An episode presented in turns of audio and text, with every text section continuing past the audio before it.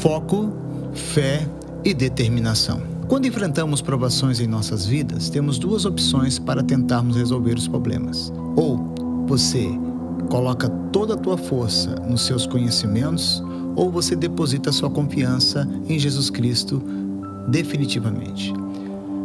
A fé não é um tiro no escuro, como muitos pensam, mas o firme fundamento das coisas que se esperam e a prova das coisas que não se vê.